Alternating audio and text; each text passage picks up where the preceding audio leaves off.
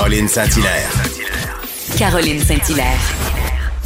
Une animatrice pas comme les autres. Cube Radio. Bonjour, très contente de vous retrouver encore une fois pour euh, ce beau balado qu'on vous a préparé. Très, très hâte euh, de vous entendre aussi euh, vos commentaires sur ce balado qu'on vous a préparé. Mais je veux revenir sur la grosse semaine qu'on a connue au plan politique au niveau de la Chambre des communes. On pensait peut-être aller en élection.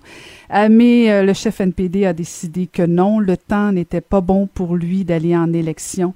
Et euh, j'ai été très dur à l'endroit du chef NPD cette semaine parce que j'ai toujours respecté, je respecte toujours ceux et celles qui s'engagent en politique parce que j'aime à penser qu'on y va pour le bien commun, pour défendre des convictions. Et ce qu'on a vu cette semaine, c'est un chef NPD vouloir sauver davantage sa peau, ne pas vouloir aller en élection faute de moyens et un peu pilé sur ses principes et euh, je trouve que ça contribue au cynisme en politique et euh, je respecte beaucoup moins dans ce temps-là les personnes qui font de la politique de cette façon-là. Donc, euh, mais tant pis, tant pis, tant pis pour eux, mais bon, peut-être tant mieux pour nous parce que ça nous a peut-être empêcher d'aller en élection, mais euh, je pense que ce n'est que partie remise puisque Justin Trudeau semble vouloir vraiment vouloir y aller. Et on peut le comprendre euh, que le, timing, comme on dit euh, en anglais, semble, semble tout à fait à propos pour lui, mais ce sera pas cette semaine. Alors, on va parler d'autre chose que de politique. Alors, ben bon balado. Caroline Saint-Hilaire. Pas d'enveloppe brune, pas de lobbying. Juste la vraie bonne radio, dans les règles de l'art. Cube Radio. On va aller retrouver la députée de Mirabel, qui a aussi été euh, l'ancienne ministre responsable des Affaires autochtones, Sylvie Damour. Euh, bonjour, Madame Damour. Bonjour, Madame Saint-Hilaire. Merci de nous parler aujourd'hui. Je suis très contente que vous preniez le temps. Tout d'abord, euh, je me permets de vous demander comment ça va. Ben, ça va bien dans les circonstances. ça va très les bien. Lesquelles circonstances?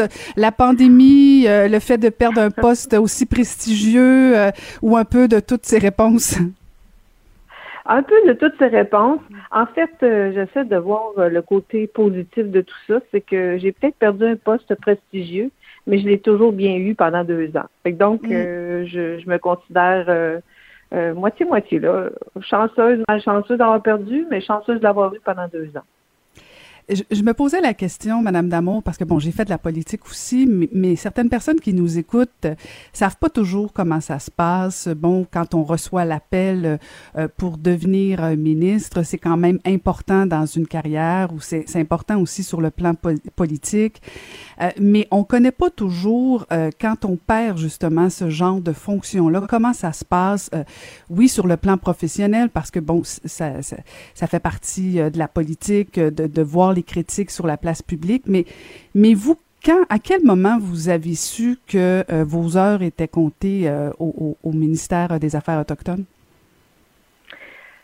Ben, en fait, euh, on s'en aperçoit pas trop, mais c'est après que le coup est fait qu'on se dit bon, bien, voici euh, probablement qu'il y avait des changements dans la haute sphère euh, du bureau du premier ministre là, qui voulait que je sois démis de mes fonctions puis qu'on mette quelqu'un d'autre.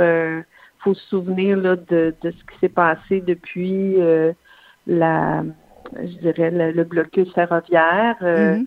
euh, qui, qui était sorti, euh, à qui on a demandé pour faire la première entrevue avec le drame qui s'est produit avec Madame Echaquan. Donc, après, après coup, on se dit, bon, écoutez, je, pense que il y avait des changements à faire et ils ont décidé de, de les faire, voilà. Mhm. et, ça m'amène à la question en fait que tout le monde se pose euh, et euh, que je pense m'être posée à maintes reprises. Euh, est-ce que est-ce qu'on est plus dur, est-ce qu'on est plus exigeant envers les femmes en politique selon vous? Je, Ben j'oserais dire oui et non en même temps.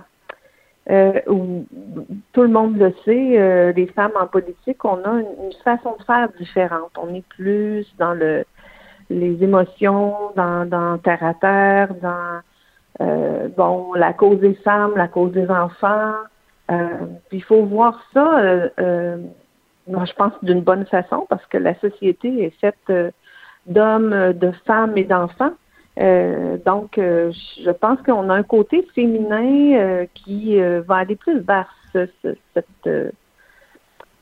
cette sphère de, de, de la politique. Maintenant, euh, on nous demande de travailler euh, beaucoup, euh, d'être un peu comme comme les gars, d'avoir un caractère fonceur, d'être parce que la la joute parlementaire, le salon bleu, comme on appelle, qui date de, de, la façon de faire, ça date depuis des lunes.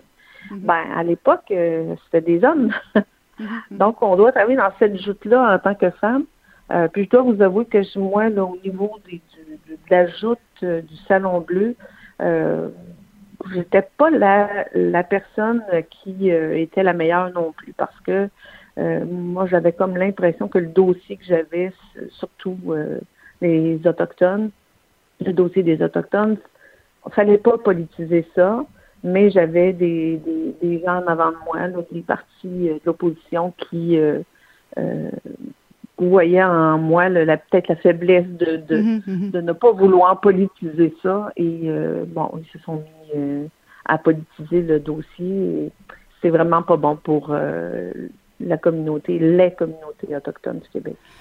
En fait, vous deveniez pour l'opposition une cible facile parce que si effectivement vous n'êtes pas à l'aise et vous aimez pas la joute parlementaire, si ce dossier-là pour vous euh, était pas en soi politique et vous vouliez pas le politiser, euh, je me mets dans la dans la position de l'opposition. Effectivement, ça devient à ce moment-là facile.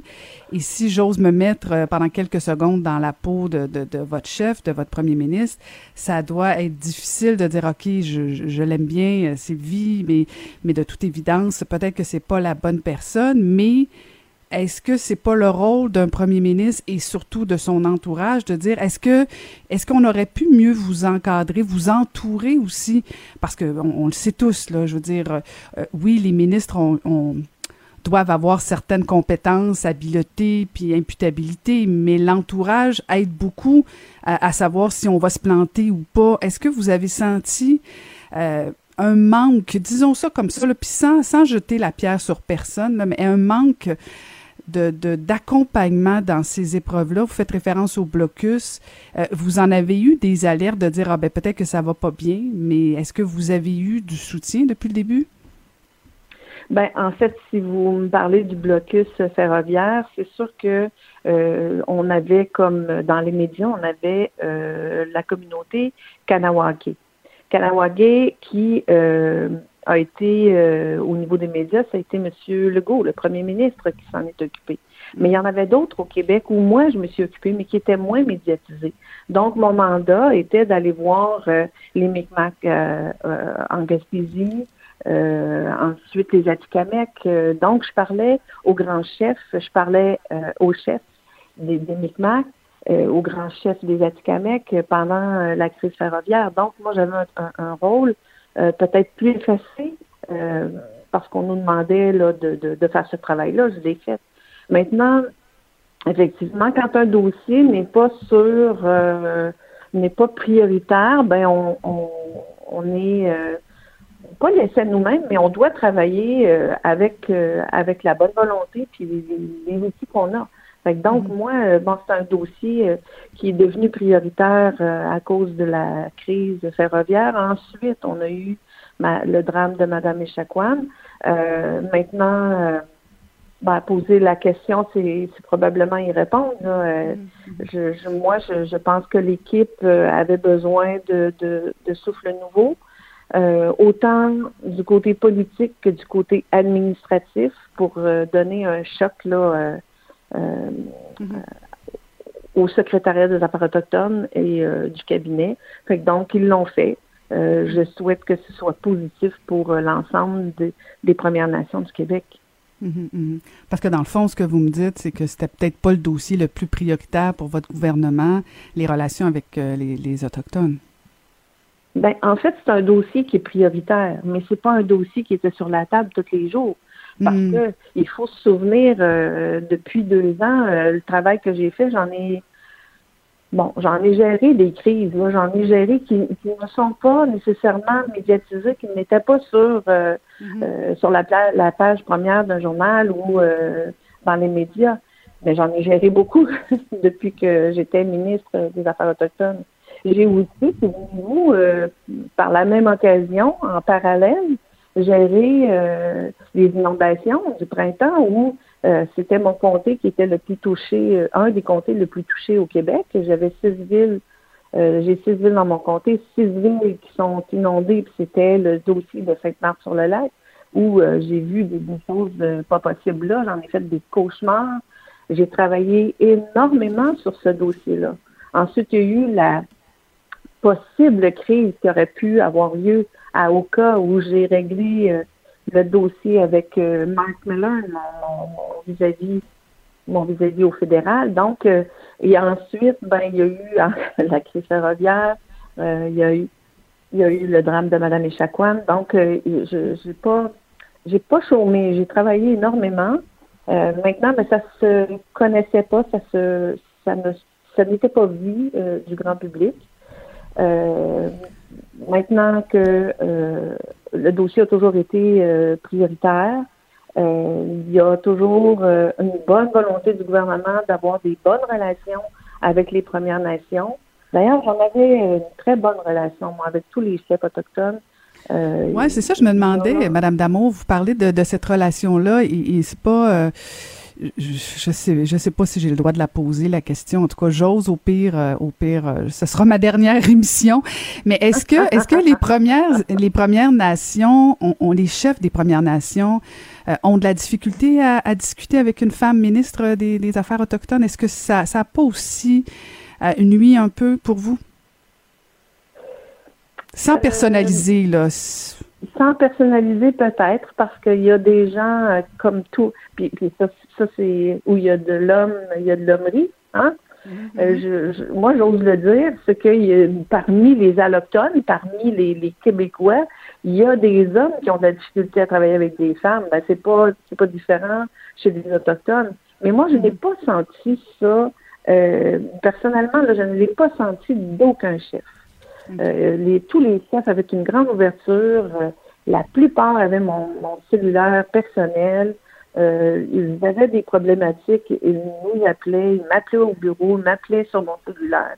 J'ai jamais eu de, de cette, cette, ce sentiment-là.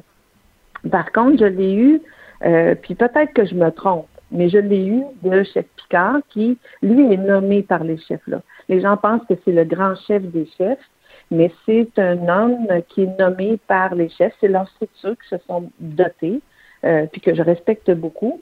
Euh, mais avec Chef Picard, on avait certains différents euh, parce que j'avançais des choses, moi, que je voulais travailler pour les femmes et les enfants. Et probablement que lui, sa vision, sa mission, était de travailler sur les revendications territoriales, sur, sur d'autres sujets qui ne touchaient pas nécessairement les femmes et les enfants.